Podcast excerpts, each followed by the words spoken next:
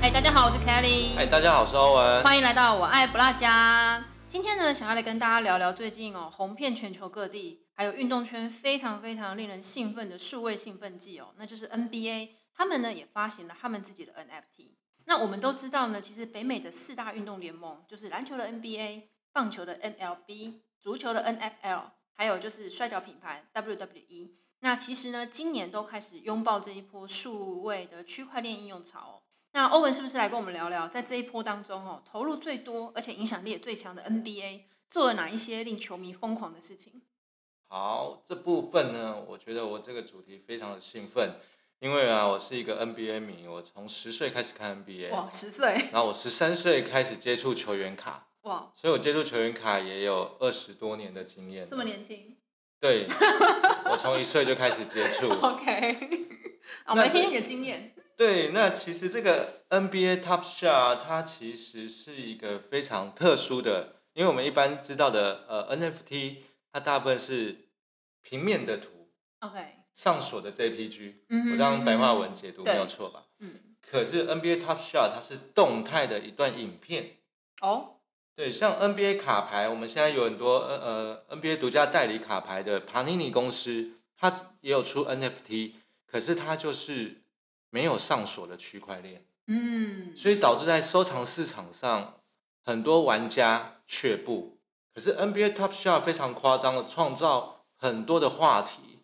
那 NBA Top Shot 怎么会有这个 NBA 愿意出这个呢？其实这有一些历史严格的。对，那它是从二零一八年开始说起。嗯二零一八年有一个游戏叫做加密猫。哦，我知道，对，家猫非常有那只猫咪名。对对那它就是抽选，然后嗯养猫的，然后猫咪如果你养的好，还可以生猫咪。对，然然后后还再可用以调配化学药水啊什么的，对，然后再用以太币把它卖掉。对，然后这个快呃，这个这一家公司呢，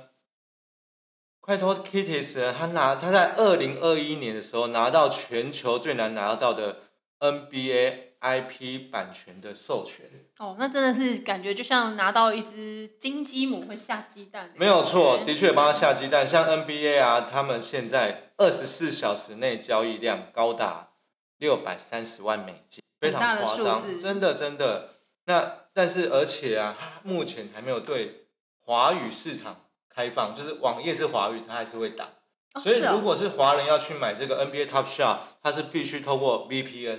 哦，就是翻墙。对，必须嗯翻墙，你才能去买这个。但是你看哦，光在北美地区，它就已经创下那么疯狂的销售额跟营业额。因为其实呃，美国人非常非常的对运动是非常的狂热啦，就是不管各类项的运动，他们都会有自己的联盟，然后自己的球队，然后企业有一个赞助的一个形式，他们的这个商业模式其实是非常非常完整的。所以我觉得哦，NBA 推出 NFT 这件事情，算是应该取得一个算蛮空前的成功。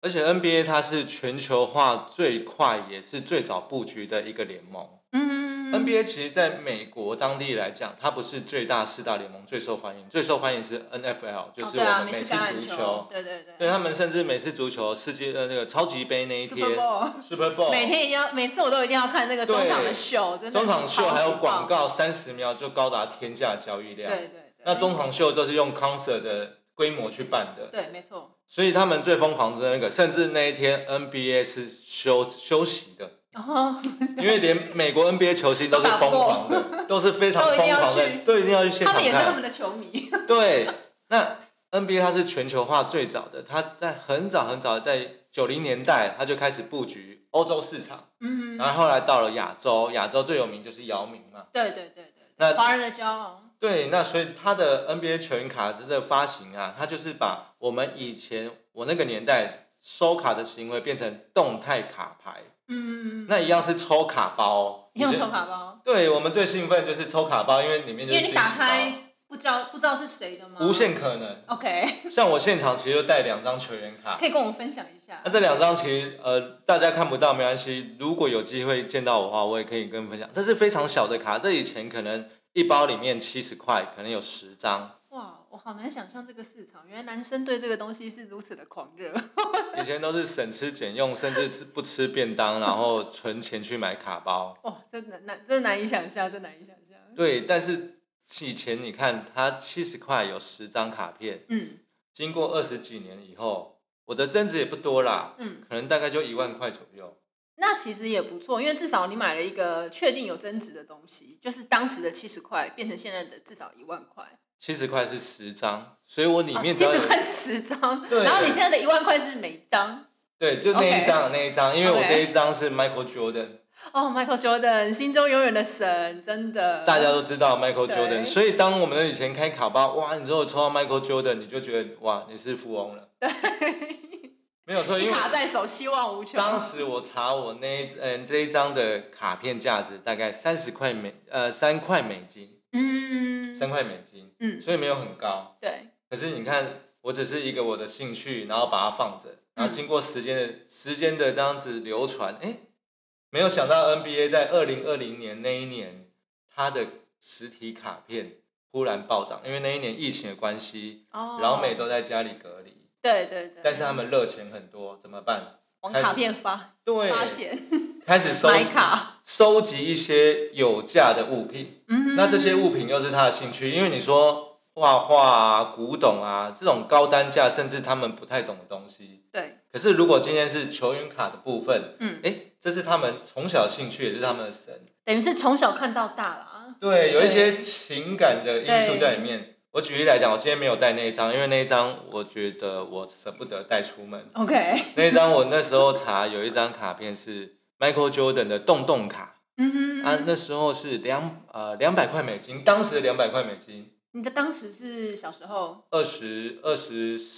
五年前，哦，那这样那当时对一个孩呃学生或是一个孩子来讲是一个蛮大的我钱所有的投资通通回本了，一张卡片。啊、真的，对，就因为 Michael Jordan 因为 Michael Jordan，但在二零二零年那一张，我再上网查一下，对，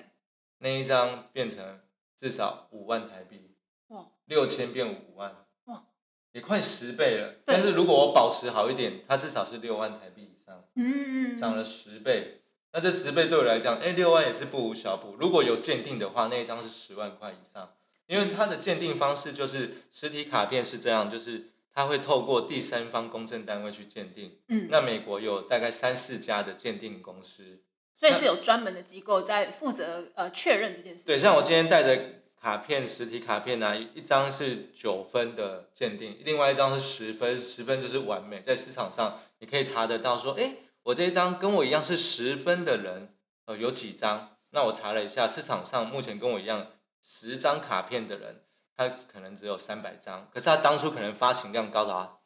超过上万张。那我问一个问题哦，有没有可能就是假设未来可能呃不是只有十倍这个涨幅，也许你的现在手上的收藏可能到一百倍的时候，你舍得卖吗？我觉得看你是以投资的角度出发，还是以收藏的角度出发。 对因为之所以卖得出去，就是因为有人想要收藏它。对对对对对对，我说真的，如果有人出这个价格的话，你会舍得卖吗？对于你一个这样子资深收藏家而言，再让我想看 看好不好不要逼我，现在不要问我，我还是有情感的问 题。这是情感枷锁，就像现在 Top Shot，你知道吗？现在我们刚才讲了，二十四小时内它的交易量高达六百三十万美金。嗯，那其实我也看了很多 YouTuber 去拍 NBA Top Shot，他们抽卡包的过程。哦对，看完以后我都心痒痒，想要装 VPN 了。直接到美国抽一下，不对试一下手气，因为啊，它是每包九块美金，不会很贵。哎，九块美金不贵啊，不到三百块台币，对，然后它有三张，嗯，它有三张的卡片。嗯，然后呢，它会八个小时前通知你说，哎，八个小时后要即将发行这个卡包，你要继续呃开始排队。嗯那三十分钟前你拿号码牌，嗯就好像我们现在最常的排队的效应这样子。嗯，那你只是在线上排队，排队以后等你等到你的时候，哎，你确定今天假设发行量是两万包，两万包你可能是一万号，那你一定是排得到，所以你就不要离开那个网页了。 OK，就等于我在网络上排队这样子，网络上排队，那等你有这个资格以后呢，好，你开始抽，那这三包这三张卡片就是你的惊喜包，你不知道抽到谁。那我刚才讲的是九块美金的部分，它都是发行量大概一万两千张到一万五千张左右。那一样哦，我举个例，像像有一个叫 Kevin Durant，他是 NBA 非常有名呃这个世代的球星。嗯嗯嗯，那他那时候我看有一个 YouTuber，他是抽 Kevin Durant 的一个投篮的动作而已，不是很特别。投篮动作就是 Kevin Durant 的日常。对。可是他那一张如果现场要卖，可以卖到六十块美金。哇，你想看看，他那一张如果以均价来讲是三块美金取得它的成本，对，他卖到六十块美金，二十倍二十倍当下很猪席。就成长了二十倍。对，因为它还有一个序号嘛，比如说是一万两千张，那我拿到，比如说我是第七千张，对，啊，一万两千我这是第七千，那这七千以后他去查他的序号，他介于这个六千呃六千五到七千五左右，对人家卖出去的价格，马上有人收购，嗯就是六十块美金。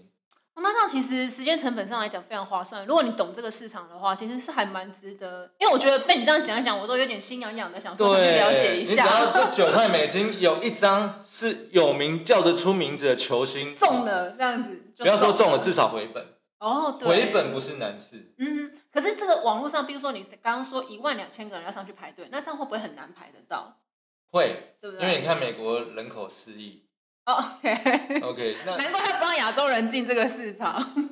因为他就已经供不应求啦。对啊，也他是每天的交易量有六百三十万美金诶，但是我觉得他势必会开放，对啦，其实因为 NBA 在每卖出一个卡包，它可以有百分之五的分润。对对对，就是背后的那个 royalty，就是那个版税的部分。对，因为它是委托人家发行嘛，因对为别人有加密的这个技术，对，那 NBA 自己不想去做这加密，所以他委托人家，只要卖出一包，他就五趴的分润。嗯，那那想也是看看很可观欸诶、对啊，我六百三十万美金的五趴多少？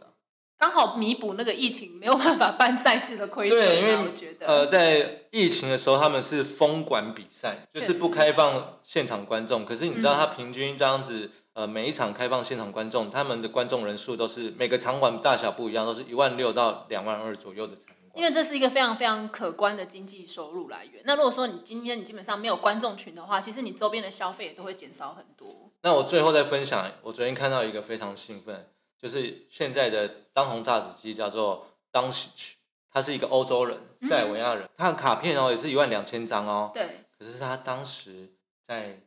呃抽到那张卡片，如果马上卖掉是一百五十块美金。讲都是普卡而已哦，因嗯为它也有限量卡的发行，对，可是那门槛一定更高，对不对，对，它是。四十九块美金跟九十九块美金。哎、你真的很了解，欸我实在是有点难以想象，真的是很佩服。因为我看完我真的差点入坑了，我觉得我的荷包会哭泣。 我但们是先我装 VPN，然后先分享再说。我每次都告诉我自己，钱没有不见，只是变成变我成你喜欢欢的样样子真的 对，因为它那个 NBA Top Shot 它的好处就是，哪怕今天发行公司倒了，嗯，哦，如果像我们实体卡包这样，发行公司倒了。你就再拿不到它这个实体发行公司的卡片了。嗯但是如果你有卡片有留好的话，还是有可能增值啊，也有可能叠值啊。如果那个对球员受伤的话，嗯哼，但是 NBA Top Shot 这个最好的地方就是，哪怕发行商倒了，